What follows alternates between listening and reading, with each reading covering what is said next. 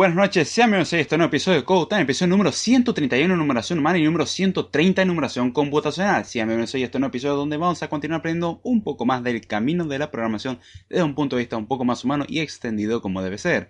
Estamos aquí de nuevo en Code Time donde vamos a continuar con estos temas lindos que venimos tratando últimamente.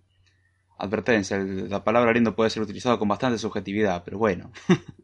La idea de, del podcast, como ustedes ya sabrán, es compartir el mundo de la programación, esto que tanto a mí me gusta, y siempre que esto pueda ayudar a otra persona, la verdad que me hace muy, muy feliz. Este es un espacio para compartir los conocimientos, ya sea tanto mío como la gente que entra en vivo, o las personas que entran en diferido y dejan alguna pregunta, o cuentan alguna historia, alguna anécdota, eh, dejan algún pensamiento o lo que sea. De hecho, ya hay alguno que otro que sirven más bien para tema entero de, de Code o maybe de Code responde. Sí, podrían quejarlo en eso, ya que la respuesta podría ser más larga de lo que cabría esperarse. Así que bueno, la idea del episodio de hoy es finalmente cerrar el tema que habíamos abierto unas semanas atrás, que es el tema de sistemas de tipo, ese tema que a muchos puede no interesarle, y a los que son desarrolladores de JavaScript o Python se lo pasan por todos los lugares que pueden. Y eso que yo programo con esos lenguajes, ¿no? Pero eh, digamos que es importante tener conocimiento de su existencia, es importante ver cuáles son sus ventajas y desventajas, aunque esta última la verdad que comparado con las ventajas no son tan importantes, aún así, bueno, vamos a dar cierre al tema, el cómo se aplica esto en la vida real, ya que hasta ahora hablamos sobre qué era un sistema de tipo y qué tipo de sistema de tipo habían, pero ¿y esto cómo lo usamos? ¿Qué nos sirve? ¿Qué beneficios me trae? ¿Me curará la caspa? Bueno, todo eso y mucho más lo vamos a ver más adelante en el episodio de hoy. A ver, vamos a saludar a las personas que se hacen presente acá en el chat. Dice, pero vos sos loco, viste, mira que estoy solo en el chat, viste. Tengo chaleco, viste. Ja, la vieja. Perdonando medio mal de la garganta y con un sueño que no se dan una idea. Pero bueno, estamos acá para traer más temas de la forma que sea posible. Dice, buenas noches, damas y caballeros, nos dice acá David Ruiz, sistema de tipos, pero qué, qué jarasco es eso, qué joraca es eso. Any eh, JavaScript user, eh, buen, buen comentario, buen comentario, está bien. Y bueno, eh, el episodio de hoy más adelante puede quedar una sorpresita, en realidad no es sorpresa, ya fue comunicado en múltiples lugares, pero aún así es bueno notificarlo por acá. sí, lo voy a dejar para después, ¿por qué no? Así que bien, ah, voy a dar la introducción que a todo el mundo claramente le gusta, le encanta, le fascina, se emociona, lo piden a gritos, piden que no se vuelva a hacer. Eh, pero en sí, presentar lo que es el podcast en sí para que entra por primera vez. El podcast de Code Time es un podcast que trata de explicar la programación desde un punto de vista un poco más humano, no se caracteriza por ser como un manual, se caracteriza por ser más tirando un poco a lo subjetivo, un poco contando a lo que es experiencia mía, como la, la experiencia de las personas que se hacen presentes acá en el chat, o experiencia de personas que me mandan por correo electrónico y otros medios de comunicación. La idea en sí es abrir el apetito, por así decirlo, el picar en la curiosidad justamente para que uno posteriormente busque. Si usted busca algún contenido el cual se caracterice como un manual, el cual describa todo el contenido en su profundidad, explicando todo de una manera demasiado formal y sublime, le recomiendo ir justamente a ese formato manual. No hay podcast y no hay video que explique tal cual el manual.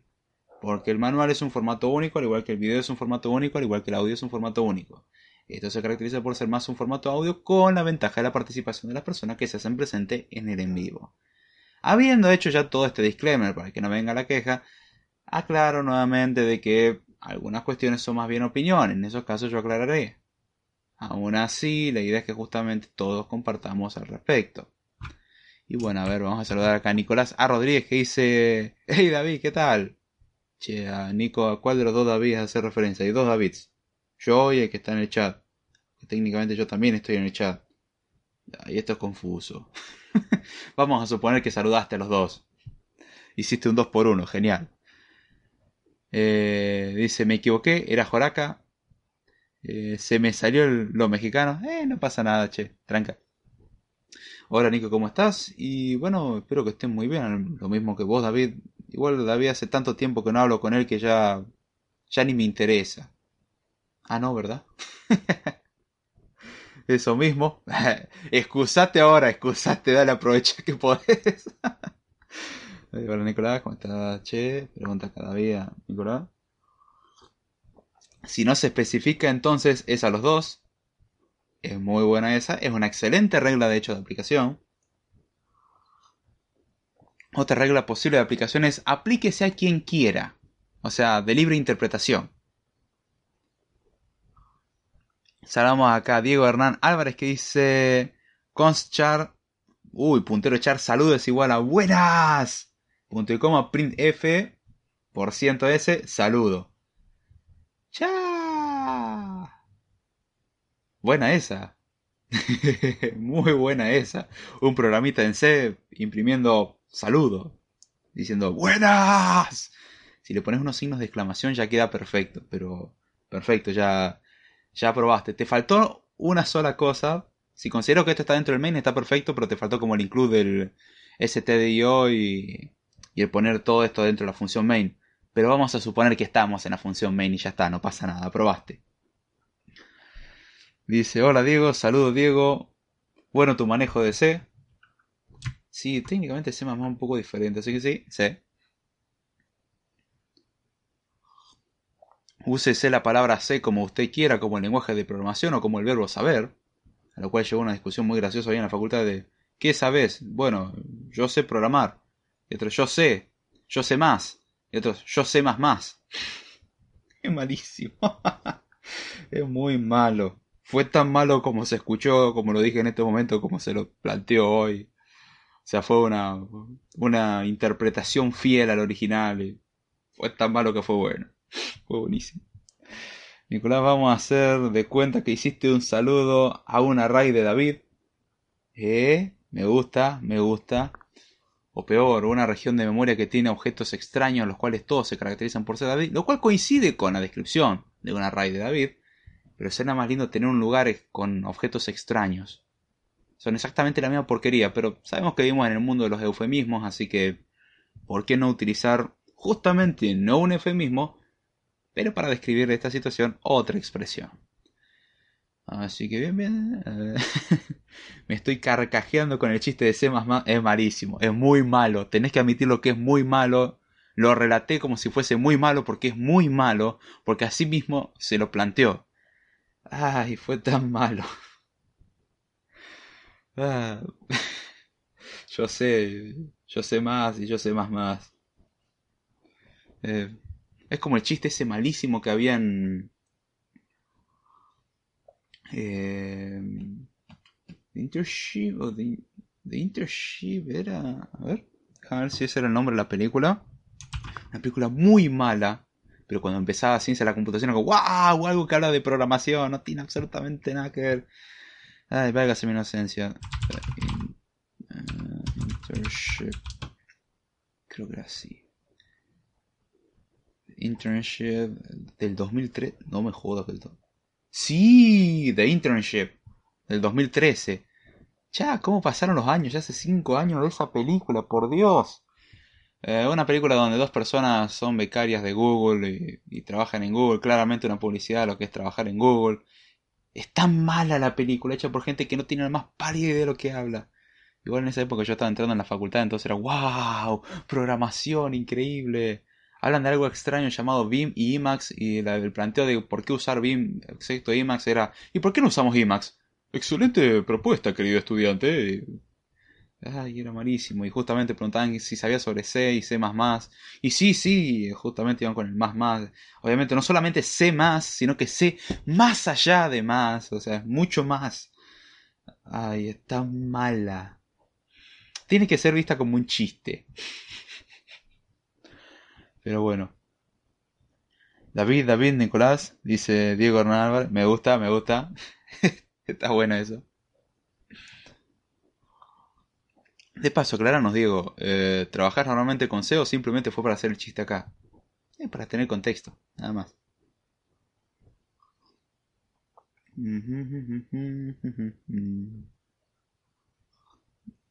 Ah, perdón, tomando un poco de té para empezar esto pesar que ya empezó a hacer calor. Lo cual me recuerda de por qué tengo abierta una ventana de YouTube cuando podría tener abierto directamente el chat. lo cual es muchísimo mejor. Y vamos a ver que esto esté andando bien. Sí, parece que va bien, va por los 12 minutos. Eh, ajá, perfecto, va perfecto. ¿Alguna pregunta que quieran hacer respecto a temas hablados anteriormente o temas a postular para ser tratados más adelante? Últimamente estoy acumulando una pila de temas interesantes que salen de los temas que voy preparando para Code Time, la universidad y muchas otras cosas más. Lo cual la verdad me pone muy contento. Ese temor que tenía en un principio de Code Time que se perpetuó a lo largo de toda la vida de Code Time nunca se hizo realidad, siempre hubo algún tema. Algunos mejores que otros, he de admitir. Y algunos que me han gustado más que otros, y otros que han gustado más que otros, que no coincidieron con mi criterio. O sea, temas que me parecían aburridos fueron interesantes, y temas que parecían interesantes parecían un embole para la mayoría. Esas cuestiones de gustos raros que tiene uno, ¿no? Pero ya les digo, si tienen alguna idea a plantear, es bienvenida puede ser tratada más adelante. De hecho, esto más o menos como una preparación para un tema a traer más adelante, justamente. No es que estrictamente sea necesario, pero bien que ayuda. Entonces, ya que tenemos eso y podemos ir en un orden en el cual podemos ir incrementando el conocimiento, eh, ¿por qué no hacerlo así? Me parece algo bastante razonable. A pesar de que el mundo ha dejado de ser razonable hace mucho tiempo, suponiendo de que alguna vez lo fue, pero bueno, supongamos que alguna vez lo fue tengamos esa esperanza de que alguna vez el mundo fue razonable. Después me acuerdo de la historia y se me pasa. Así que bien, vamos a rememorar un poco lo que hablamos en el episodio anterior sobre lo que era un sistema de tipo. Un sistema de tipo básicamente es un componente que suelen tener algunos compiladores. A ver, para. Dice, ¿ya vieron la noticia de Facebook que está a punto de sacar una librería que revisa tu código en búsqueda de bugs sin compilar gracias al Machine Learning? Mira, todo lo que venga con la palabra Machine Learning entra directamente en una función llamada Take Care of. Eh, of eh, y después toma un parámetro de tipo any.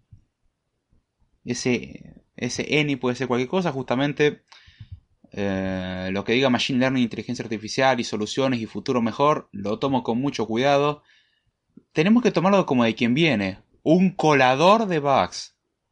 Eh, ¿Sirve o no sirve? No niego que pueda servir, pero no le tengo mucha esperanza. Dejen de poner su esperanza en el Machine Learning y empiecen a usar la cabeza. Es curioso que cuanto más usa el Machine Learning e inteligencia artificial, menos la neurona del que la utiliza. No significa que funciona exactamente así, pero en general, cuanto más Machine Learning se le mete, más idiota suele ser su usuario e incluso en algunos casos su implementador. Existen algunas excepciones las cuales dan mucho gusto verlas. El resto es como, eh, tómese como de quien viene, es Facebook. Facebook también iba a sacar un sistema, eh, iba a sacar teléfonos, los cuales fueron un fracaso, y sacó un montón de propuestas, las cuales fueron un fracaso. Eh, Facebook, Google y empresas grandes como esta que me vengan con esas ideas revolucionarias, tómese como de quien viene, no, no, pueden ser tomadas con mucha confianza. Aún así, vamos a ver qué onda. Dice Dylan Matista, aún espero mi tema con ansias. Justamente, esta es una de las cosas que van a ser necesarias por cosas que voy a mencionar justamente más cerca del final de este episodio. Lo cual se relaciona un poco con el tema que viene, lo cual se relaciona con, mejor dicho, lo cual es el tema que le sigue al tema que viene, que es el tema que vos pediste. Dígase, explicando de mejor manera, viene esto, viene después el tema un tema intermedio y luego viene el tema que planteaste, dirán. Todo están interrelacionado y me parece una muy buena idea que tengamos toda esta base de conocimiento previa, la cual, repito, no es una dependencia, pero bien que ayuda. Es como el dinero. No es indispensable, pero bien que ayuda. Saludamos acá a Redmad que dice, ¡Holis! Hola Red, ¿cómo estás? Espero que estés muy bien y bienvenido. Hola Redmad, hola Dylan, hola David, hola Mad. Diego dice, sí, solo sé, estudio ingeniería electrónica, por lo tanto es el único lenguaje que se ve en la carrera y un poco de C++. Uh, tengo sentimientos encontrados. Te pido, esto es un favor que te pido en serio. No te quedes solamente con lo que te enseñan ahí, aprende a usar C en profundidad, sé lo que te digo. No te quedes con lo que te enseñan, porque si te quedas con lo que te enseñan tenés problemas muy graves suelen tener unos, unos programas en C asquerosos. Profundiza, te va a venir bien. te va a venir muy, muy bien. Dice Redmad, YouTube usa Machine Learning, entre comillas lo pone. el mejor uso que vi a, las comillas en el español, hoy por lo menos. Exactamente, YouTube usa Machine Learning. Y así anda, iOS usa Machine Learning y así anda, todo usa Machine Learning y así andamos, ¿no? No, no es garantía de nada. Según el informe que leí de la página oficial. No, no, no, sí, YouTube te dice que usa Machine Learning para darte las sugerencias, las cuales son un asco. La excusa es, bueno, todavía estamos entrenando el algoritmo, por eso todavía no son lo suficientemente buenas. Lo cual me recuerda que hace varios meses atrás, tirando un año atrás, las sugerencias eran mucho mejor. Lo mismo que los resultados de Google hace años atrás. Llegó un punto que vos buscabas lo que sea en Google y te daba una respuesta increíble. Que era justamente lo que buscabas. Hoy en día Google te tira cualquier fruta relacionado con algún youtuber o algún canal o algo del espectáculo o algo de ocio. O sea, con alguna estupidez te tira. Tenés que buscar para encontrar algo interesante. O irte a los buscadores alternativos a Google o los buscadores internos de Google como ser Google Academics y cosas así, que trata de filtrar todo ese crap. Pero mientras tanto Google se convirtió en una basura a la hora de buscar. Porque está bien encontrar, pero te aparece tanta publicidad y tanta basura es increíble cómo poco a poco fueron metiendo publicidad. Y en día se hizo algo insoportable. Si no tenés adblocker, es asqueroso. Y si encima sos medio como millennial, aparentemente el millennial no es capaz de distinguir la publicidad a pesar de que diga publicidad o anuncio. No sé, es incapaz de distinguirlo. No entiendo esa incapacidad mental, pero la veo constantemente. Lo entiende una persona que no está familiarizada con la tecnología, pero alguien que nació con la tecnología se supone que tendría que saber distinguirla con mucho mejor. Y caen los 57 links de descarga de dudosa procedencia, los cuales terminan con dos virus, tres troyanos y un Roberto te quiere conocer. Es temeroso eso, pues antes te aparecía, no sé, Claudia, Jacqueline. No, ahora te aparece Roberto, ya, ya, va a lo seguro. Pero bueno. No, no, eh, que YouTube usa inteligencia artificial, sí. Es una escopeta de feria. Apple usa inteligencia artificial, Google utiliza inteligencia artificial. Facebook hace años que usa inteligencia artificial. ¿Cómo pensás que funciona el timeline? Antes el timeline era justamente en orden de publicación. Ahora el timeline no. Es el timeline en base a lo que Facebook considera que es correcto. Lo mismo que Twitter. ¿Qué pasa? Los resultados son un asco. Es una porquería. Eh, la basura y la publicidad es a propósito, no es error de la inteligencia. No, no, no, ¿quién dijo que era error? Ellos dicen que es un error. O sea, justamente lo que ellos van a vender. O sea, su excusa es que no, estamos entrenando el algoritmo. Ajá. Eh, hay muchas excusas similares, las conozco muy bien. Yo mismo las he aplicado. Dylan dice, programadores web a dos kilómetros de ti. No, no, no aparece. Programadoras web que Esa es buenísima. Esa es muy buena. Full stack. JavaScript. sí. Ya sé con qué me voy a forrar de dinero de acá los próximos 20 años. es muy buena esa. Yo solamente voy a decir una frase icónica de la historia del cine. It's a trap utilícese en todos los sentidos posibles de la palabra. Pero es muy buena, es muy muy buena esa. Te ganaste el premio al mejor comentario del día hasta ahora. No, e-, esa, esa es muy buena. Y como sabemos que la gente no sabe distinguir, ya si por sí te parece una persona que no tiene ningún rol, ninguna carrera y ya uno la acepta, imagínate te ponga una persona atractiva y que dice que tiene los mismos skills que te interesan. No, ya está. No, no, la, la idea... ¿Te parece que si vamos mitad y mitad en distribución de dinero, yo lo implemento, tuya es la idea y ganamos 50-50 cada uno? Me parece una idea bastante razonable. ¿eh? Yo no tengo problema. Y si decís que no, me robo el 100%, así que te conviene decir que sí.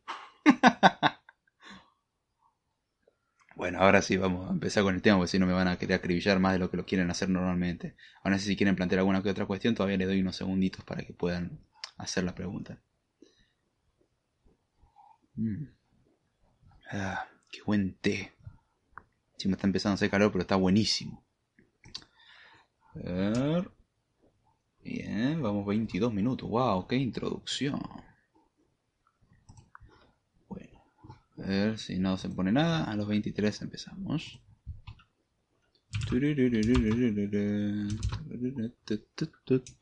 Listo. Ya hemos confirmado los cambios. Ahora sí, empezando con el tema del episodio de hoy. En el episodio anterior estuvimos hablando sobre qué era un sistema de tipo. A ver, para que esto se trucó. Me acabo de dar cuenta de un detalle. Mmm. Ok, esto me lo hubiesen dicho antes. Ok. A ver. Ahí está, se arregló un problema del en vivo. Listo, ya lo corregí. Saludamos acá a Gianni Belso que dice, hola gente, hola Gianni, ¿cómo estás? Espero que estés muy bien y bienvenido, bienvenida, bienvenide, bienvenido, no, lo que sea, ya, ya no sé cómo corno saludar. Welcome al podcast. Así que, recapitulando lo que estaba en el episodio anterior. Anteriormente, vimos lo que era un sistema de tipo, que era justamente un sistema el cual se caracterizaba por asociar a cada elemento de un lenguaje una característica, la cual llamamos tipo, la cual describe a su vez cómo se comporta tal elemento o cuáles son las características de un elemento. De esta forma nosotros podemos garantizar, hasta cierto punto, la inexistencia de cierto tipo de errores, lo cual para todo programador debería ser como su sueño húmedo. Como que... Sí. Ah, un programa sin errores. Sí, es lo que siempre quise. Y uno diría, ¿por qué eso es tan exagerado, David? La respuesta es muy simple, querido amigo, el cual me hace una pregunta que se parece mucho a mí, ya que hace la pregunta con mi misma voz, en mi mismo lugar y con mi misma persona. Qué buena persona que es usted. Eh, la cuestión es que cuando uno se pasa seis horas renegando, seis horas no es una exageración, ¿no? O sea, eso junto a otro tipo de errores, uno se puede pasar una, dos, tres, cinco, seis horas renegando por errores. De cualquier tipo. Y de por sí eliminar una categoría entera de errores, la verdad que simplifica muchísimo el desarrollo, ya que no solamente se escribe cosas con más claridad, cosas que son más fáciles de mantener, cosas que se entienden un poco mejor, sino cosas que vamos a perder menos tiempo tratando de corregir, ya que antes de siquiera intentar hacer algo, ya nos va a marcar el error y nos va a decir cuál es el error, lo cual no implica tener que ir uno buscando como un tremendo animal dónde está el error. Porque el mismo compilador suele decir, mira, el error lo tenés acá porque vos estás queriendo meter un string donde se espera un entero y esto no va a funcionar claramente. Aunque si lo hacemos en C, técnicamente podrías hacerlo gracias al manejo de C con el tema de punteros. Aún así, supongamos que trabajamos en lenguajes como Swift, Java o cosas así, las cuales nos permite justamente el evitar este tipo de problemas que nos acordamos que existen lenguajes como Python y JavaScript. Aún así, eso lo vamos a ver más cerca del final del episodio. Esa era la idea de un sistema de tipo. Hablamos sobre los sistemas de tipo aplicados en tiempo de compilación, en tiempo de ejecución, y ya más o menos íbamos viendo cuál era el patrón de lo que era estático y dinámico. Lo hemos visto con las librerías, lo estamos viendo ahora con los sistemas de tipo, y ya el patrón se da de qué significa estático y qué significa dinámico, relacionado con lo que se hace en tiempo de compilación y lo que se hace en tiempo de ejecución. Hay razones bastante obvias por las cuales se llama estático y dinámico, y cosas que ahora entiendo finalmente a lo que se refería con alocado de memoria dinámico. ¿Por qué era dinámico si yo le decía la cantidad? No, dinámico porque eso es en tiempo de ejecución. Si alguien me hubiese siquiera explicado eso, hubiese estado bastante bueno, pero nunca me explicaron que era por eso y lo tuve que descubrir tiempo después, luego de haber leído bastante y decir, Mm, creo que acá hay un patrón. Aún así, volviendo a lo que nos interesa, también mencionamos un campo del cual no vamos a profundizar, ya que si de por sí hablo de estos temas y se me van a quejar diciendo de que no, pero vos tendrías que hablar de algo que utilicemos en la realidad, vos te vas mucho a la teoría. Imaginemos si me meto justamente en esta teoría. A que quieres saber lo que significa meterse en la teoría, vaya a los episodios de computabilidad que gracias a David Ruiz tienen esa tremenda pesadilla compilada para su placer y o tortura. Si usted quiere dormir, escuche eso. Si, quiere, si usted quiere sufrir, escuche eso. Si usted quiere hacer sufrir a otro, escuche eso. Y hágalo escuchar a otro. Porque va a compartir el sentimiento y va a entender y en ese momento se va a dar cuenta que el odio no es la solución a sus problemas aunque al mismo tiempo va a ganar un odio hacia mi persona, lo cual no tiene mucho sentido. Aún así, yo voy a dedicar todo ese odio que me dedican a mí al que tuvo la idea del tema, así que David, corre, corre para la frontera, corre para el monte o para donde sea, porque te van a ir a buscar. Aún así, esa es la profundización en teoría, y aún así, en esa, entre comillas, profundización en la teoría, no profundizamos lo suficiente. Era la punta del iceberg y fue lo suficiente para volar el proceso a varias personas. Incluso en parte a mí de nuevo mientras lo estaba preparado para ver cómo carno explico esto, para que alguien me entienda en un audio. Algo que me había tomado más de un mes entender, con libros, papel y todo. Imaginémonos a alguien que no tiene experiencia en esto, en las manos. Aún así, para satisfacer esa leve curiosidad que tenía David, que estoy seguro que la maté con eso, eh, hice esos podcasts. La verdad que me gustaron hacerlo, es como, ay, recordar viejos tiempos, una nostalgia increíble. Aún así, no voy a profundizar obviamente ese nivel. Creo que no va a haber episodio de que vuelva a profundizar a tal nivel. Es demasiado. Salvo que algún día me enoje con alguien y lo quiera hacer sufrir, puede ser, pero por ahora no lo tengo planteado al menos. Y vamos a evitar justamente todo el aspecto formal y teórico, a pesar de que vamos a mencionar algunas cuestiones muy por encima, apenas mencionando de su existencia. Al que le interese, hay libros enteros dedicados a todo este análisis, al análisis semántico, a todo lo que pueda interesarle sobre el sistema de tipos y el campo de estudio que es la teoría de tipos. Existe un campo de estudio dentro de la ciencia de la computación, en parte de la matemática y la lógica, que sabemos que la ciencia de la computación se compone con matemática, lógica y muchas otras ramas, las cuales se encargan de estudiar justamente los sistemas de tipos. ¿Cómo lo llamamos a esto? Eh, de forma muy creativa, sistema de tipos. Eh, perdón, teoría de tipos. El, el aspecto o el campo teórico que se encarga de estudiar todo esto y que gracias a eso tenemos hoy en día los sistemas que tenemos. Gracias a eso se hacen optimizaciones y gracias a eso se hacen demostraciones. Cosa que a la gente en general no le interesa. Yo quiero crear mi página web y no me importa nada más. Sentimiento que en parte lo entiendo, pero a la hora que uno toma conciencia de la real magnitud de las cuestiones, creo que uno termina haciendo un mejor trabajo, ya que evita hacer trabajo de forma innecesaria. Porque uno supone que está optimizando cuando en realidad no necesita optimizar absolutamente nada porque ya el intermediario lo optimiza por uno lo cual significa que uno se puede preocupar por mejores diseños más bien que por optimizaciones, sin perder tanto tiempo. Pero ¿a quién le importa? Si total podemos decir que escribiendo 5.000 líneas de código al día ya estamos cumpliendo con nuestra labor. Qué lástima que los que dicen eso no saben que yo puedo hacer que 5.000 líneas de código en realidad sea una sola línea de código. Y las separo en 5.000. Pero bueno, la gente es especial y no entiende absolutamente nada y utiliza criterios y escrito por gente que son importantes dentro de la ciencia de la computación, entre comillas, ya que tienen libros que se siguen aplicando hasta hoy en día y están totalmente fallidos, digamos así. O son ideas poco útiles, causan más problemas que soluciones. Y la idea de la tecnología es justamente solucionar problemas. Ahora sí, volviendo a lo que es la teoría de tipos, eh, vuelvo a decir, no voy a profundizar sobre esto. La teoría de tipos nos permite estudiar justamente todo lo que es eh, la implementación de estos sistemas, ya sea mediante uno explicitando los tipos como infiriéndolos, son dos formas totalmente diferentes de trabajar, ya que si uno escribe los tipos explícitamente tiene la ventaja de simplemente hay que comprobar de que las cosas estén bien tipadas, mientras que uno si se pone inferir tipo, es decir, uno no pone el tipo, el sistema va a tener que, bueno, deducir, inferir, como usted lo quiera llamar, qué tipo tiene tal expresión lo cual puede llevar a desastres como JavaScript, el cual se pasa cualquier comprobación de tipo realmente racional por todos los lugares que puede, lo cual no significa que no tiene sistema de tipo. JavaScript tiene sistema de tipo, pero tengo que decir que es asqueroso y que se hace en tiempo de ejecución, lo cual no me gusta nada. Ahora, ¿cuál es el enfoque de la teoría de tipos y de los sistemas de tipos? Básicamente asegurar que un programa tenga un significado. Es decir, la idea es eliminar errores. Y al hacer esto, lo que también estamos buscando es encontrar que el programa tenga realmente un significado. Que sea algo significativo, no que sea una conexión de palabras existentes, las cuales, bueno, no tengan sentido. O sea, si vamos al caso, uno podría saberse todas las palabras del español, pero no saber hablar español. Mira, ¿cómo es eso posible?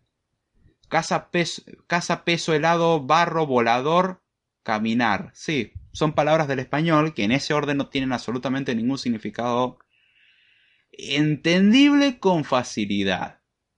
digamos que si alguien quiere entender algo de eso, puede entender lo que es el cante prácticamente. Casi que encontramos la cura del cáncer, la respuesta a la vida y muchas otras cosas más en esa frase, porque no tiene absolutamente ningún sentido. Entonces la idea no es solamente de que algo esté sintácticamente correcto, Cuando digo sintácticamente correcto me refiero a la forma de estar escrita. O sea, uno puede conocerse las palabras clave de un lenguaje de programación y combinarlas, pero esa combinación no es una combinación válida. O sea, sintácticamente tendríamos que decir que las expresiones son más o menos aceptables. Y eso hasta ahí nomás porque incluso sintácticamente hay ciertas cosas que se pueden filtrar, como por ejemplo cómo acomodamos las cuestiones para que tenga sintácticamente algo razonable, lo cual nos lleva al análisis sintáctico que tenemos en el español, que no se limita solamente a las palabras, sino que se extiende al uso mínimo de una gramática. Mínimo. Pero aún así eso no significa de que esté correcto. Podemos tener errores gramaticales, errores temporales en, una frase en español, lo cual implica de que la eh, sintaxis es correcta, pero la semántica no. O incluso la semántica puede ser ambigua, cosa en lo cual el español se especializa con bastante éxito, ¿eh? Tengo que admitir que con bastante éxito. A la hora de escribir un programa, ¿cuál es nuestro idioma, nuestro lenguaje? Los lenguajes de programación generalmente. Lo que nos lleva a que tengamos que comprobar su sintaxis, es decir, fijarnos de que estén bien escritos y que tengan mediana estructura, lo cual algo puede estar bien escrito pero funcionar mal. O sea, una cosa no lleva a la otra, que un programa compile no significa que va a funcionar correctamente. Eso lo leí hace mucho tiempo sobre la diferencia entre sintaxis y semántica en Script Time. Recomiendo pasar por esos episodios hace mucho tiempo, cuando te hacer los podcasts en la calle. Tengo que algún día volver a hacerlo, pero conseguir un auricular decente para hacerlo o hacer script time sin ruido de fondo, lo cual tiene menos chiste. Pero bueno, la idea es no solamente que esté más o menos bien estructurado, sino que tenga sentido. Y uno diría, bueno, x es una variable y le asignamos un string, pero si x era de tipo entero y le asignamos un string se tendría que romper todo. En JavaScript no, en JavaScript se puede. Porque JavaScript se pasa todas esas restricciones por donde puede. Pero eh, la idea es que tenga una mínima comprobación. Bueno, los sistemas de tipo se encargan de garantizar un mínimo funcionamiento racional, o sea, medianamente razonable. No significa que funcione bien, sino que garantice que hay ciertos errores que no están. Es en el análisis semántico. El análisis sistema de tipo se hace en la parte semántica, no en la sintaxis. Primero se analiza sintácticamente, que esté sintácticamente correcto, y luego el análisis semántico. En algunos lenguajes el análisis semántico simplemente consta de hacer un chequeo de tipo, y en otros no existe directamente. Hay distintas formas de trabajar. En el compilador que estamos haciendo ahora, el compilador de Tiger, justamente estamos por la fase de análisis semántico, lo cual implica type chequear todo, es decir, comprobar el sistema de tipo que esté todo bien tipado. Eh, lo cual me lleva a tener que explicar que type chequear es la transliteración de type checking del inglés, que significa comprobar tipo, pero como uno suele hacer bastante transliteraciones del inglés a la hora de hablar de expresiones en programación, eh, puede que la utilice sin querer, así que recomiendo tener en cuenta este sinónimo. Cuestión de que si se presenta usted lo pueda definir. O sea, es como un define que tenemos acá dando vueltas, una constante universal, como usted lo quiera llamar. Así que bueno, esa es la idea de un sistema de tipo en principio y todo el campo teórico de un sistema de tipo. Ahora bien, David lo mejor de todo es que yo ni estuve presente en esos episodios. ah, vos viniste a prender fuego todo nomás. Espera, ya vuelvo, creo que hay gente afuera de mi casa con trichetes y antorchas. Sí, háganselo con cariño. Acá uh, saludamos a Tails, 0630. Hola Teris, ¿cómo estás? Dice los famosos mockups para presentar proyectos, ¿no? Eh, sí. A ver, sigamos. Mm. Ah. Ahora bien, ¿qué es lo que significa asignar un tipo? Bueno, asignar un tipo eh, significa darle el tipo a una expresión, ¿no? Sí, querido amigo David, el informático Jordana, quédese tranquilo que su foto de Pablo Coelho todavía no va a salir el día de hoy. Sí, muy bien tu definición bastante canónica, es decir, bastante concreta y con verdad, pero un poco redundante, bastante reflexiva yo diría. La idea de asignar un tipo es dar un significado a un conjunto de bits.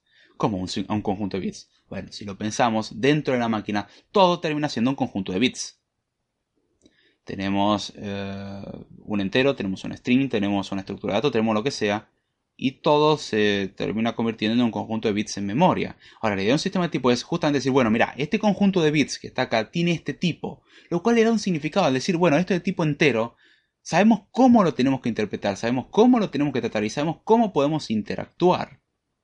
La idea es esa. El hardware de por sí no puede hacer distinción. O sea, el hardware no puede decir, mmm, mira, esto tiene forma de entero, ¿eh? Mm, esto tiene forma de string. Mm, Vos sabés que esto más bien tiene forma de un punto en dos dimensiones. No, el hardware no puede hacer nada de eso. La idea es que por software se hace. Uno dirá, bueno, pero en algún punto hay que hacer la distinción. Si el sistema operativo hace sus propias distinciones, o sea, en algún punto hay que ponerse de acuerdo con algo.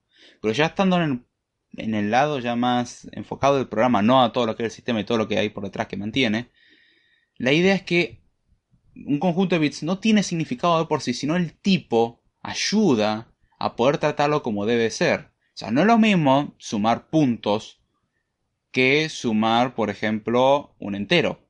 O sea, podemos tener un punto que esté compuesto por dos ints en una, arquitectura de 64 bits, lo cual serían un struct, el cual va a ocupar en total 64 bits, porque cada int ocupa 32 bits, entonces 32 más 32 da 64, que no es lo mismo que sumar dos longs, los cuales terminan siendo del mismo tamaño, porque el long en arquitectura x86-64 es también de 64 bits.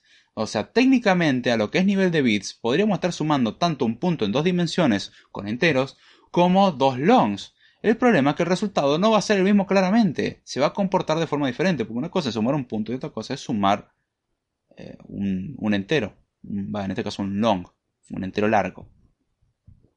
Sea, no es lo mismo, el tipo justamente ayuda a saber cómo trabajar con esto. Ahora, no necesariamente una expresión va a tener un único tipo. Sí, esto es algo que uno dirá, bueno, ya está, es inyectivo, cada elemento tiene su tipo, fin.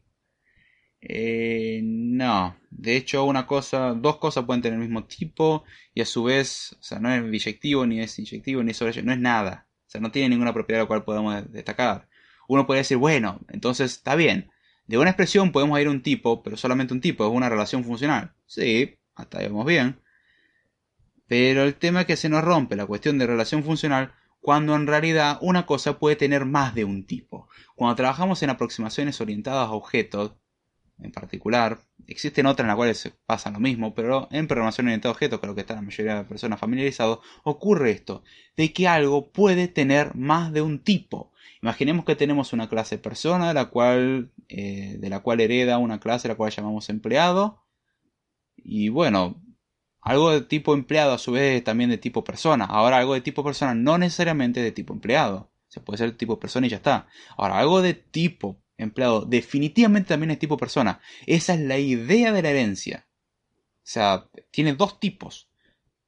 Con lo cual, una expresión no va a un solo tipo, sino que va a varios. Y lo que es una referencia funcional desaparece. Funcional no tiene que ver con lenguaje de programación funcional, sino a una relación funcional. De que a un elemento se le asocia un único elemento. O sea, a una asociación de un elemento a una sola cosa. En este caso, de una a muchas, lo cual ya deja de ser una función. O sea, para ningún lado. Es un grafo bipartito extraño, si lo queremos ver desde teoría de grafos. Pero bueno, algo que da mucho miedo es que, bueno, uno podría querer simplificar y ya está. Todo tiene un solo tipo, cosa que en C sucede. Mientras tanto, en lenguajes como Java, Python y cualquier otro lenguaje orientado a objetos, eso no sucede. Ya que gracias a la herencia justamente se nos rompe esto y podemos tener expresiones con más de un tipo. Lo cual vuelve a rompernos todo. Entonces vemos que la teoría de tipos no es tan simple. Entonces, ahora no solamente vamos a tener que chequear que algo corresponda a un tipo, sino que el chequeo puede corresponder a varios tipos diferentes. Y acá es donde el inferir tipos se nos hace un problema. ¿Qué es lo que se puede tomar como regla en esos casos de que, bueno, esto puede ser tipo persona como puede ser tipo eh, empleado? Bueno, nota el tipo más restrictivo. ¿Cuál es el tipo más restrictivo? Persona. Porque empleado se supone que tiene más cosas que una persona, tiene todo lo que tiene persona y más data. Lo cual significa que me interesa lo más restrictivo. Es una buena regla. Tengo que admitir que es una buena regla. Lo cual después da lugar a hacer el downcasting, que es el justamente no castear hacia arriba, es decir, si algo de tipo empleado también es tipo persona, pero algo que de tipo persona, forzarlo a que sea de tipo empleado, lo cual es posible. De hecho, hay veces que es necesario, ya que si ponemos una lista de personas, pueden haber que sean empleados y otras que no sean empleados, o sea, que sean personas simplemente. Y queremos obtener de esa lista una nueva lista en la cual solamente sean empleados, lo cual sería filtrarla básicamente en base a si son empleados. Lo que convertiría una lista de personas a una lista de empleados, lo cual se le llama downcasting, ya que bajamos en la jerarquía y no en todos los elementos va a funcionar, lo cual hay que hacer una comprobación en tiempo de ejecución, cosa que veremos un poquitito más adelante en este episodio. Uh, que dice, es curioso, pero hay muchos programadores que hacen memes aludiendo a que no compila, pero creo que si uno entiende lo que está haciendo, no debe tener errores de compilación, sintaxis. Mira, mmm, sí, no. O sea, entiendo tu punto, es muy válido. O sea, uno comete un error cada tanto, se le escapa un punto y coma, que yo, me pasa muy seguido últimamente, trabajo con, con Python o con Swift, donde no, no necesito poner punto y coma, de golpe voy a C, y cada tanto me como un punto y coma. Gracias a Dios tenemos cosas bellas como GSC o cosas así, las cuales dicen, mira, se estaba esperando un punto y coma. Listo, voy, pongo el punto y coma y se solucionó. O sea, no me la paso ahora. Ya, además, a medida que uno va pasando el tiempo y no va teniendo experiencia, uno sabe identificar los tipos de errores con mucha más facilidad. Cosa que a alguien que no tiene experiencia no le sucede. Pero sí, es muy normal que se haga, no, el, punto y coma y el punto y coma. Sí, el punto y coma es uno de los grandes problemas que uno se enfrenta. Lo mismo que el null. Ese es un problema mucho más grave, ya que el punto y coma es un error sintáctico.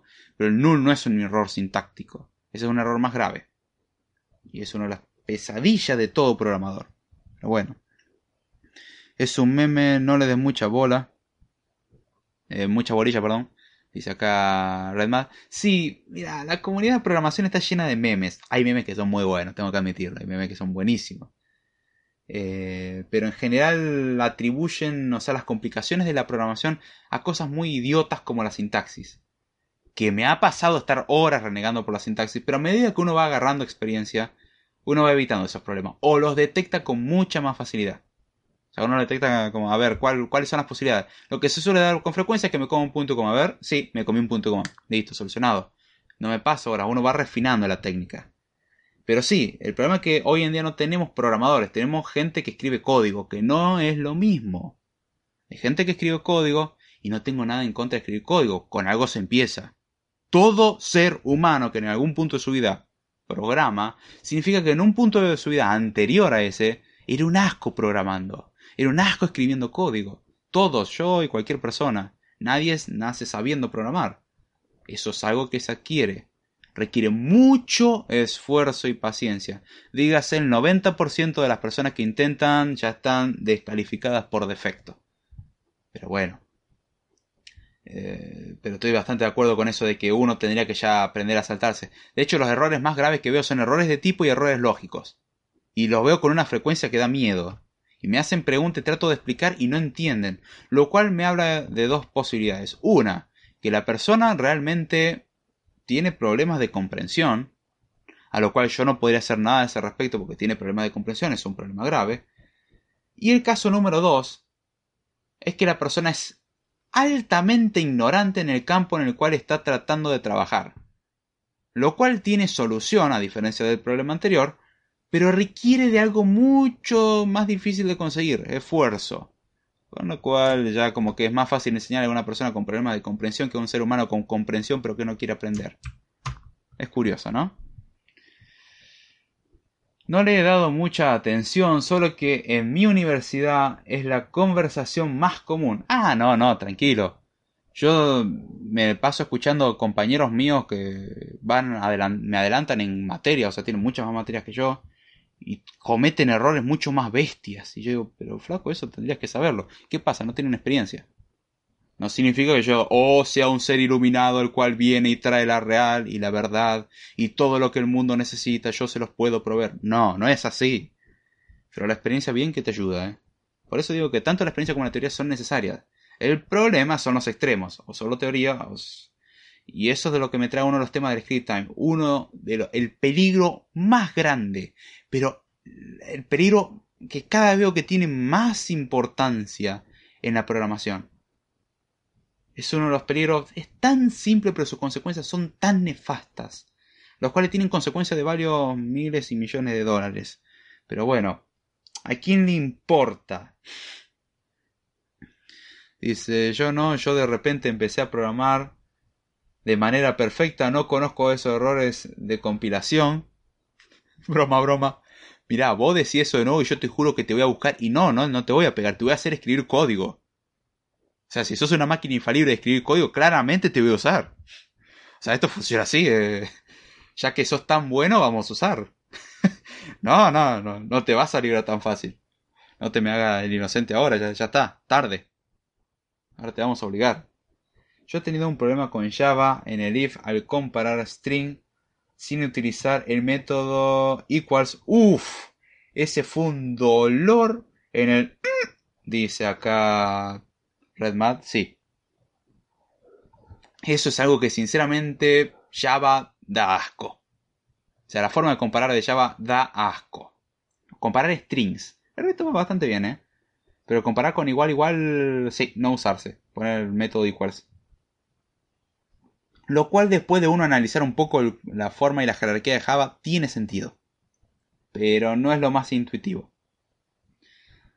Dice acá David Ruiz, una máquina en cuanto se cometa un error de sintaxis te vaya eh, jalando eh, por parte del cuerpo. Yo diría que te dé un pequeño choque eléctrico. Pequeño, no que haga daño. Así al estilo de los que hace Electroboom. Bueno, de ese estilo. Eh, darse una que otra patada. O sea, el aparato ese que sirve para adelgazar, pero en este caso que detecta errores en código. Puede tener falsas alarmas. Ah. Pero bueno. O sea, sí, no, eso es algo muy común. Tristemente, el tema es que justamente los que hacen muchas veces esos chistes lo puede hacer como un chiste, o lo puede decir en serio, cuando lo dicen en serio significa un gran nivel de ignorancia. Así que tomalo como de quien viene, de una persona que ignora. Es curioso cómo decir ignorante hoy en día es tan ofensivo cuando hay veces que es la realidad. A lo cual yo puedo decir que soy ignorante en ciertos campos como la física termonuclear. Eh, yo ignoro, soy ignorante en eso. No hay nada malo en admitir la ignorancia en las cosas. El tema es que ignorante tiene como una interpretación bastante mala. Como decir ignorante a alguien es como decirle sos la peor lacra de toda la sociedad.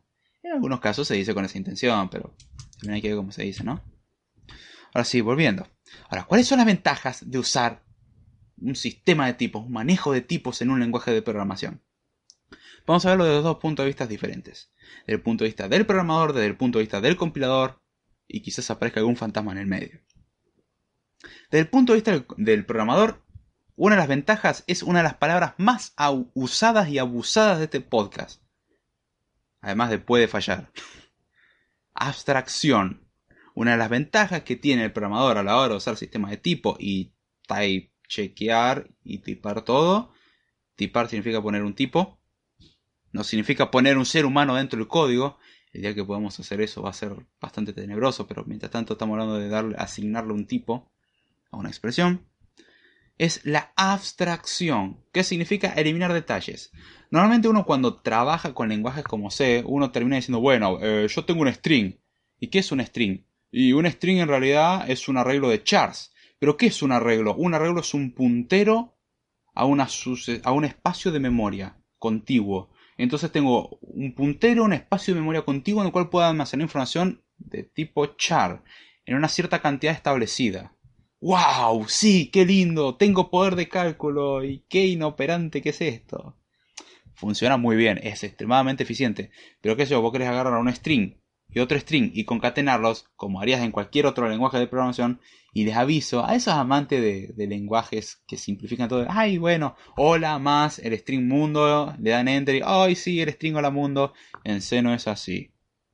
En C tenés que hacer un realloc o un strcopy o hacer un malloc, básicamente del tamaño de los dos strings, lo cual significa recorrer los dos strings, hacer un malloc de, ese tamaño, hacer un strcopy o un sprintf ese printf viene del print, o sea, S de string, print de print y F de format. Entonces imprimís algo dentro de un espacio de memoria. Esa es la forma que teníamos nosotros de, usar STR copy, ya que en algunos ámbitos no lo podíamos utilizar. Eh, usamos el sprintf, ya que queríamos formatearlo bien y todo. Con el sprintf obteníamos mejor, muchos mejores resultados que con el str copy. Lo cual significaría en C, por ejemplo, concatenar es alocar un espacio de memoria al menos lo, suficientemente grande para alocar los dos strings.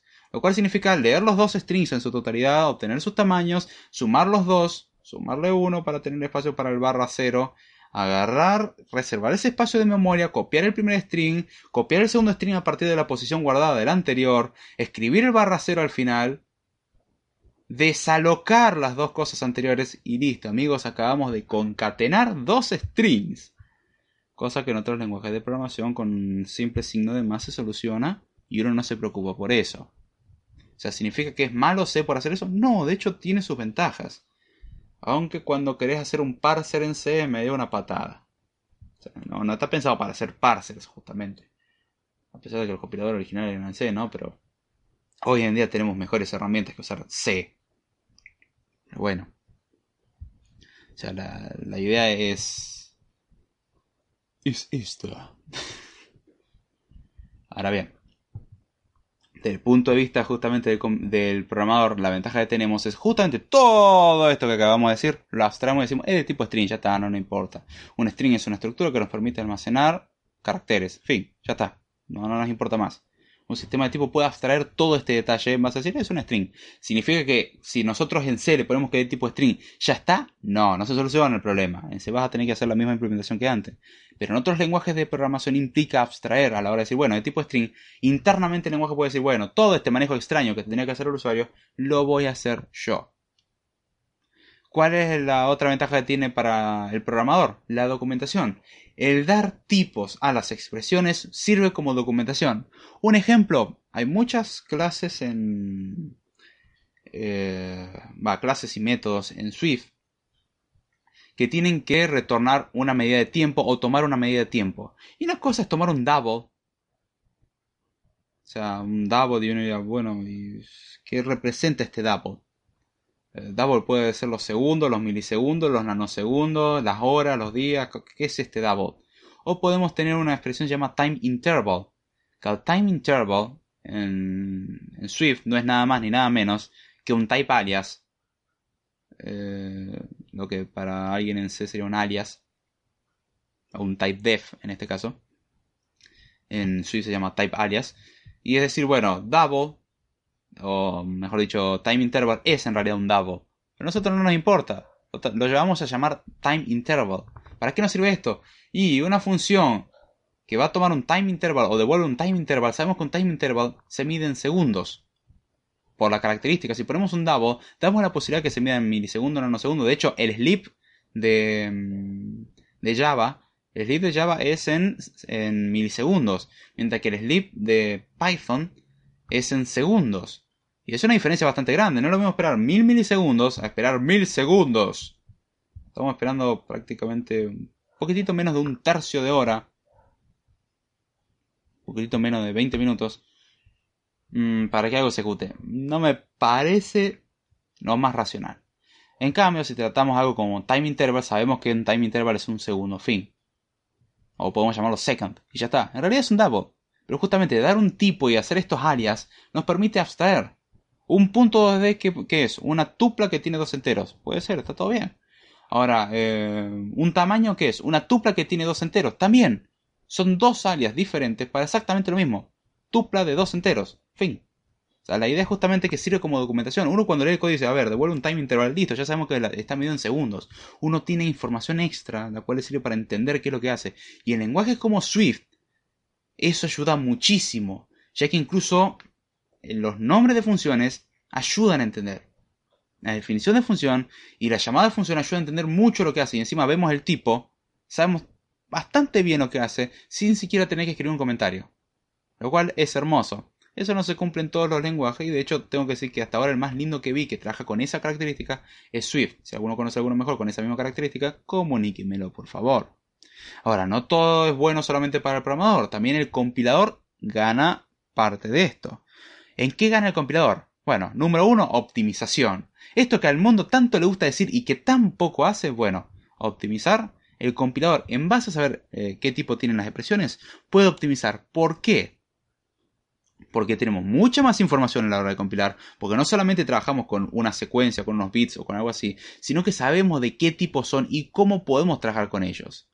Entonces, como sabemos esa información, el tipo puede tener asociado también si es de lectura o escritura, de lectura-escritura, de lectura sola o lo que sea. Eso se puede saber también con el sistema de tipos, se le puede asignar eso como una propiedad extra al sistema de tipos, lo cual ayuda a saber cómo manipular de una forma más óptima los recursos y compilar con un conjunto de instrucciones más eficiente. O sea, la idea es que, bueno, si sabemos que esto solamente va a ser de lectura, lo podemos meter en esta ubicación de memoria que va a ser mucho más rápido y no la tenemos que llevar y traer y modificar, porque ya sabemos que esto no se va a modificar. Podemos optimizar el código en base a esta información. Sabemos que esto es de tipo entero o es de tipo read-only integer, es un tipo especial, o por ejemplo tenemos en Java, un, en JavaFX en particular, se usa un tipo que es observable, y tenemos observable list, por ejemplo, y tenemos read-only observable list.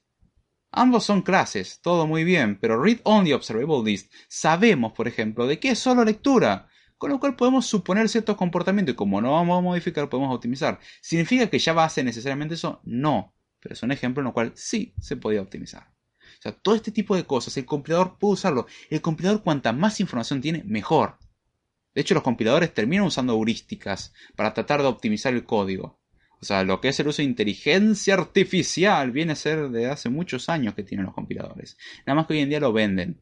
Antes no te lo decían, pero se usan heurísticas para intentar generar un binario lo más óptimo posible, porque hay formas de optimizarlos.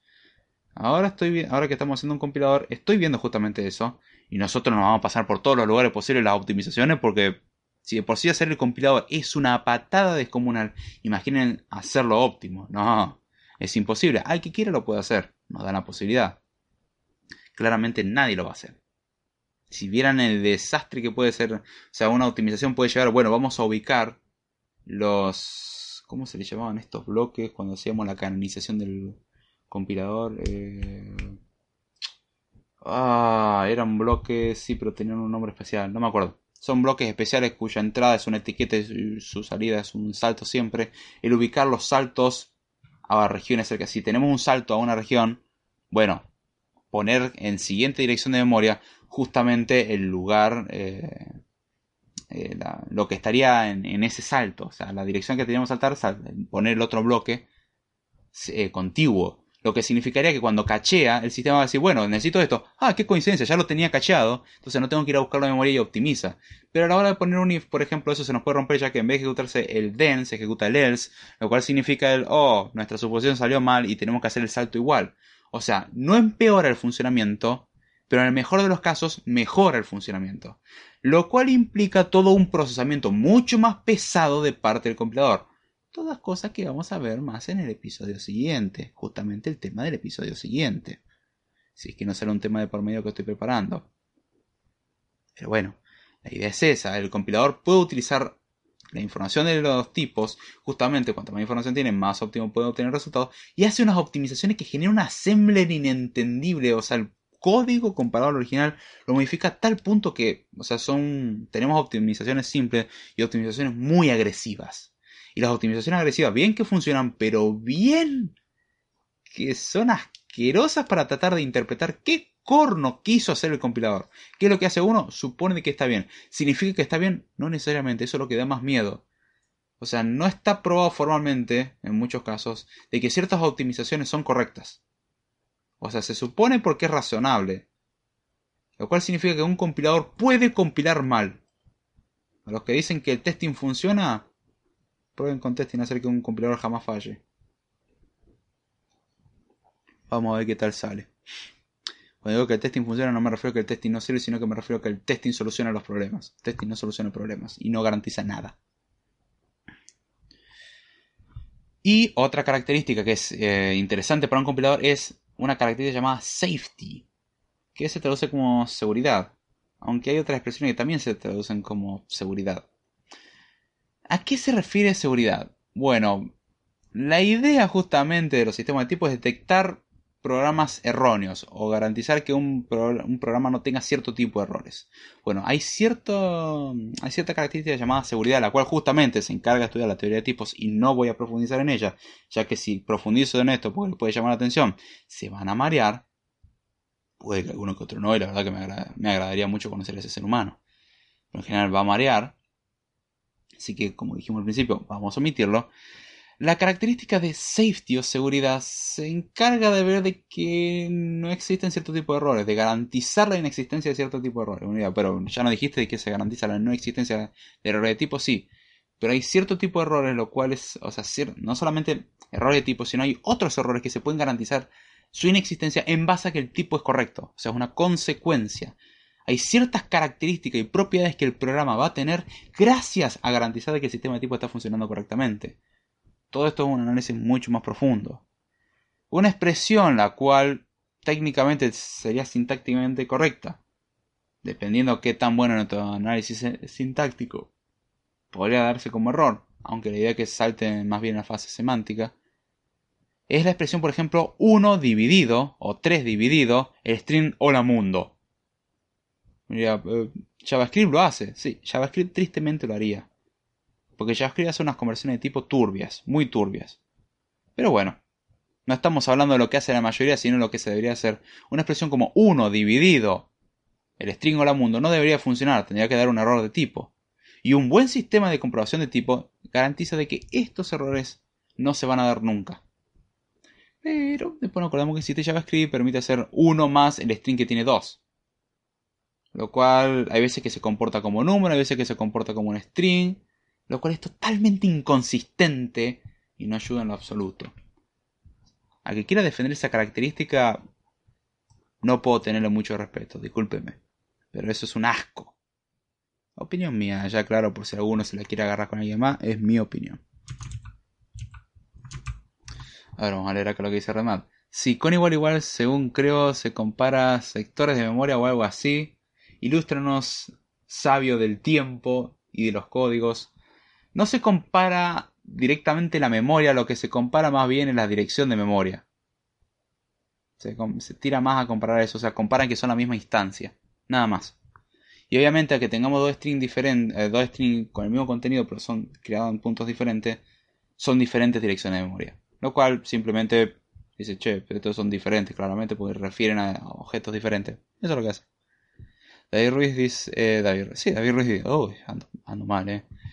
Pienso que ignorar algo no tiene nada de malo, lo malo es ignorarlo, que, eh, que lo necesites y no quieras aprenderlo.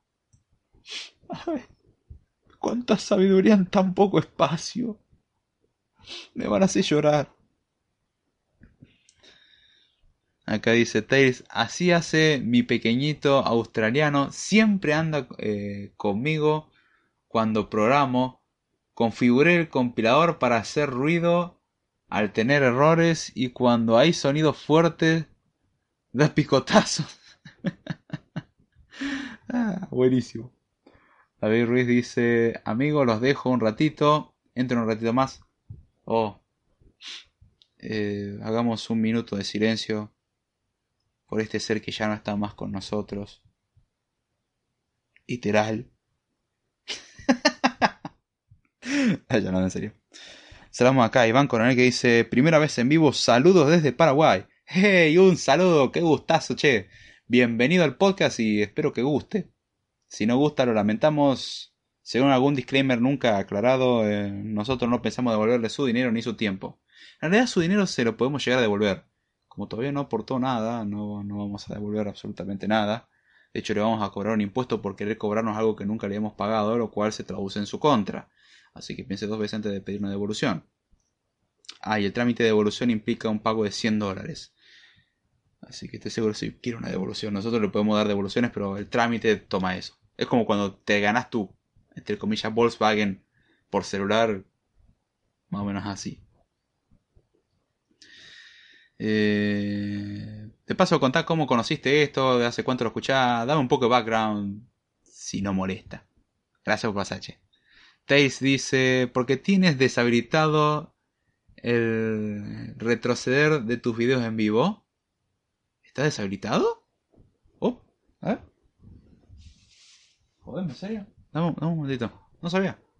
Dame que lo chequeo. ¿Dónde corro no se cambia esta configuración? Es una muy, muy buena pregunta.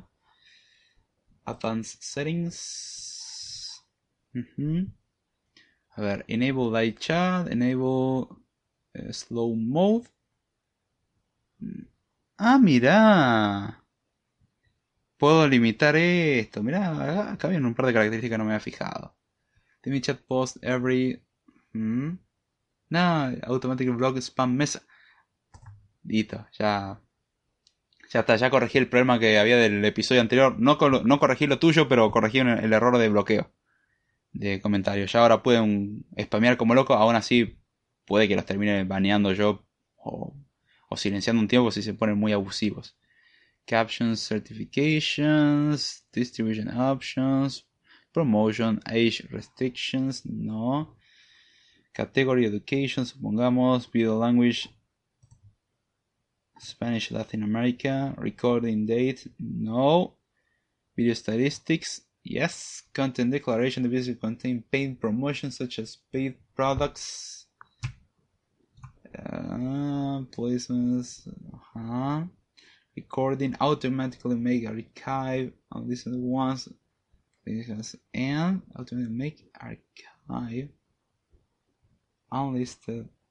Oh, allow comments. See, show all, sort by top comments.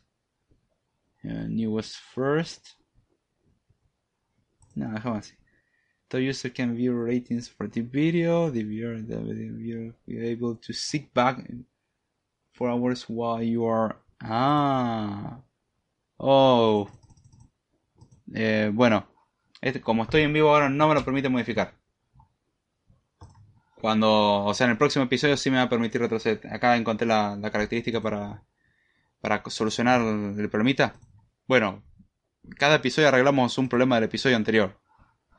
Pero entendé que no, no puedo modificarlo en este momento. O sea, estoy en vivo y no, no me deja modificarlo. Pero para hacerme acordar de última. Para el próximo episodio ya está corregido. Eh... Perdón, Tails. Para la próxima está corregido, te lo juro. Haceme acordar, ya te digo, si me olvido. Estoy empezando a sospechar de que odia JavaScript. No, no odio JavaScript. odio muchas prácticas de JavaScript, que es diferente. De hecho, TypeScript, que es entre comillas la versión tipada de JavaScript, es una mentira más grande que una casa, pero funciona. Me gusta mucho más que JavaScript. O sea, por lo menos puedo poner tipos si tengo clases, lo cual me facilita mucho en la sintaxis. Me, me, me gusta bastante, de hecho. O sea, tiene muchas ventajas. Ahí sí, o sea, muchos de los problemas que tiene JavaScript los soluciono ahí. Odio muchas prácticas que tiene, eso sí. O sea, como Python, el no saber el tipo que tiene una expresión me molesta mucho. O sea, cada uno tiene sus desventajas y JavaScript tiene eso. El problema es que muchos alardean de que eso es una ventaja y lo único que causa es perder más tiempo corrigiendo errores. Saludamos acá a Juan Rosa que dice buenas. Hey Juan, ¿todo bien che? Gusto tenerte por acá. Y acá vemos que RedMap puso un desinicializador un destructor de C++, puso tilde, David Ruiz, abrió y cerró paréntesis, punto y coma. Mm, yo abriría y cerraría llaves, más bien, como que no es razonable llamar directamente eso. Y la última, delete, David Ruiz, sería para llamar después al, a la destrucción de ese objeto. Pero, o sea, como corrección, le, en vez de poner paréntesis, va, los paréntesis también le pondría, eh, cambiaría el punto y coma por llaves, abrir y cerrar llaves. Y adentro, no sé, pone todo el código que quieras para destruirlo. Acá dice, sí, nuestros tutores nos mencionan que no manejan tipo, es una de las eh, ventanas ventajas principales de JavaScript. Claro, yo te invito a perder horas de tiempo o perder un rato, o sea, simplemente perder tiempo tratando de entender de qué tipo es algo. O ver que algo se te convirtió mal y vos querías tratarlo como string y se te convirtió en un entero y, y nada tiene sentido. Eh, Esas son las cosas que no me gustan. O sea, JavaScript no lo veo tan malo. Si lo restringimos a donde tendría que ser aplicado, me parece perfecto. El problema es que lo usan en todo. Y es un colador, o sea, no está pensado para ser usado en todo. O sea, tiene sus limitaciones. Acá dice Redmat depende. O sea, yo considero, a ver, si algo te toma tiempo, este es mi criterio, pueden discrepar y quiero que lo planteen si discrepen, justamente me parece una discusión interesante que todavía no encuentro a alguien que me la discuta con real cabeza. Eh, si tengo que perder tiempo tratando de entender de qué tipo tiene una expresión y con otro lenguaje me puedo ahorrar eso, ya es ganancia. Si me viene a decir, bueno, porque JavaScript me permite polimorfismo, adivina qué, Swift también permite polimorfismo. Haskell también permite polimorfismo. ¿Y qué mejor ejemplo que Haskell para un lenguaje fuertemente tipado? Haskell es fuertemente tipado, es tipado hasta los dientes. Es fuertemente tipado. Y tiene polimorfismo. Podés convertir cosas de un tipo a otro más o menos en Haskell. En Swift podés hacerlo. En Java podés hacerlo. Podés convertir de un tipo a otro. Para eso tenés el casting. Para eso existe. Podés comprobar los instance of. O sea, podés hacer todo eso. Si me venís porque, bueno, podés flexibilizar los tipos, en otro lenguaje también. Aquí simplemente no tenés que escribir dos o tres palabras más. Pero en lo que no escribís dos o tres palabras más, o sea, la ventaja está en ahorrar escritura. Yo prefiero mil veces dejar algo explícito y que yo simplemente lo lea una vez y lo entienda, a tener que leerlo y razonarlo. La idea del código no es ser algo difícil de leer. O sea, la idea es hacer algo medianamente razonable y que uno pueda entenderlo con facilidad. Y el tener tipos ayuda mucho. El saber que hago de una string ayuda a entender mucho de para qué sirve una función. Incluso si tengo una función que se llama getUser o getUsername y nos devuelve una string y me queda bastante claro que devuelve una string. Ahora puede ser la función getUser, lo cual si devuelve o sea, no sabemos lo que retorna. Puede ser el user ID, puede ser el, puede ser el, nombre del usuario, puede ser el número de instancia, puede ser lo que sea. Puede ser objeto usuario. Y el agregar el tipo decir, ah, devuelve un, string. Bueno, por lo menos sé que es un string, sé cómo procesarlo, sé que lo puedo concatenar, sé que lo puedo meter en esta cadena de texto. Ahora, si vos no me das esa ventaja, yo no sé qué hacer con eso. Yo tengo que suponer. Y el problema es que después se comporta como no quiero y tengo que volver a cambiar eso para volver a ejecutarlo y algo que originalmente no iba a ser necesario.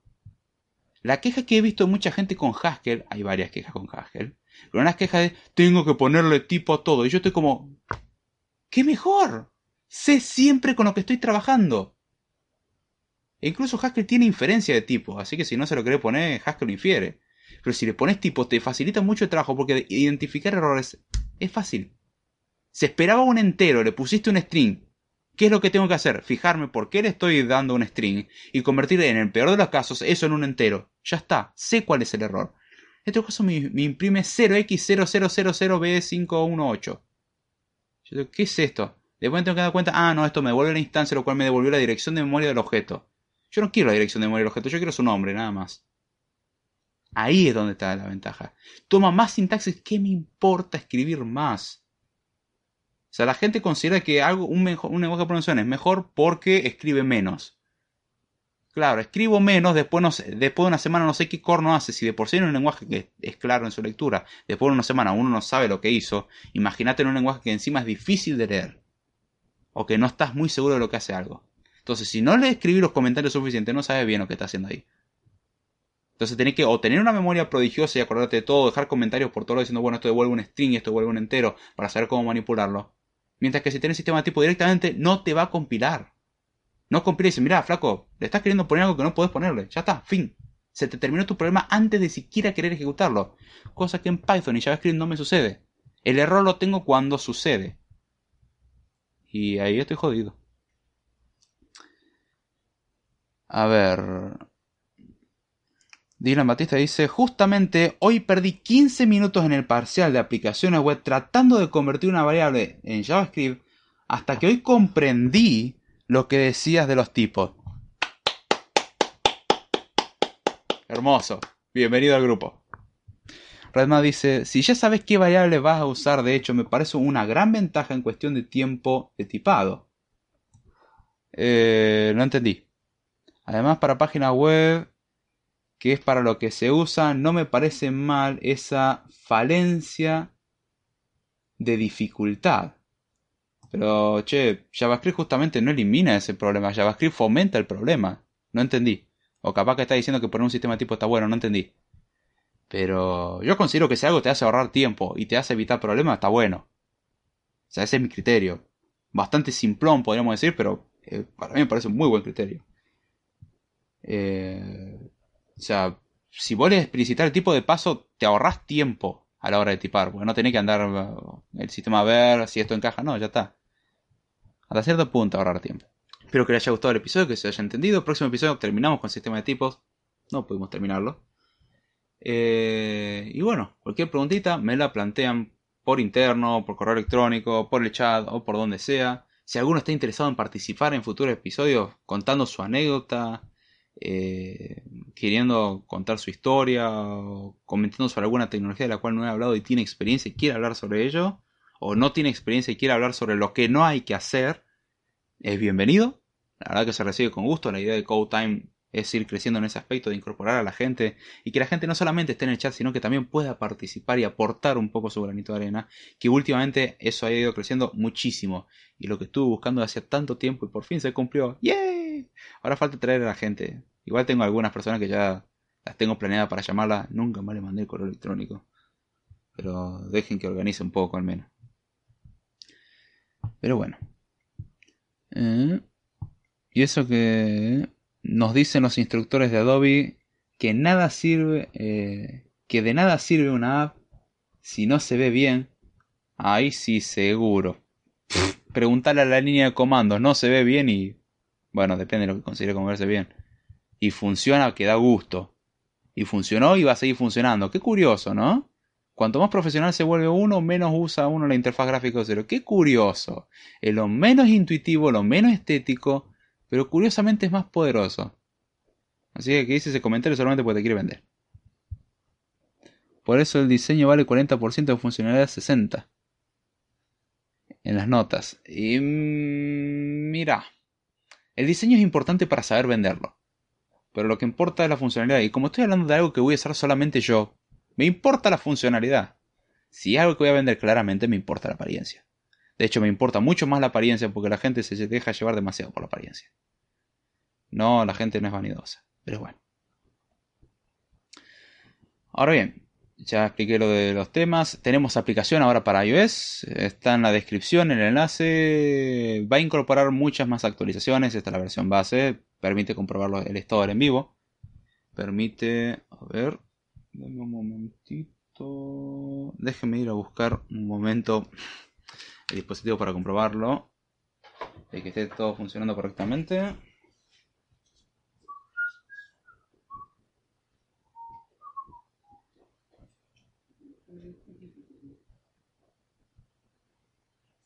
Y está. Eh. Por lo menos detecta el en vivo. No tiene ningún problema con eso. Detecta el en vivo, muestra la lista de episodios, permite escuchar los episodios y tiene todos los medios de contacto y cursos disponibles hasta el momento. Posteriormente se le incorporarán funciones como la función de descargar episodios, la función de compartir, la función de probablemente regular velocidad, si es que puedo cambiar la librería que estoy usando como reproductor. Eh, se va a incorporar la función opcional de descargar automáticamente, tener marca de cuáles son los episodios nuevos.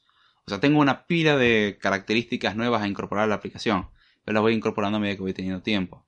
Algunos que le interesa alguna aplicación similar a la que está publicada, se le pueden hacer algunos cambios. Puede contactarse, puedo desarrollarle una aplicación similar. Eh, obviamente bajo un precio. Eso es acordar. Eh, pero si alguno está interesado en alguna aplicación así, no hay ningún problema, se le puede desarrollar. O está interesado en algún otro tipo de aplicación, bienvenido es el request. Si estás en vivo, bajen la app de CodeTime. Hoy se actualizó. Sí, todavía estoy trabajando en las siguientes actualizaciones. Y la barra próximamente tiene también aplicación. Dice precio en Bitcoin. Ah, no, mucho quilombo. Dame precio en dólar, ya está. Con el quilombo de las criptomonedas, nada, dejar el dólar lo puedo manejar con mucha más facilidad, menos problema. Y lo voy a convertir en líquido muy rápido. Así que...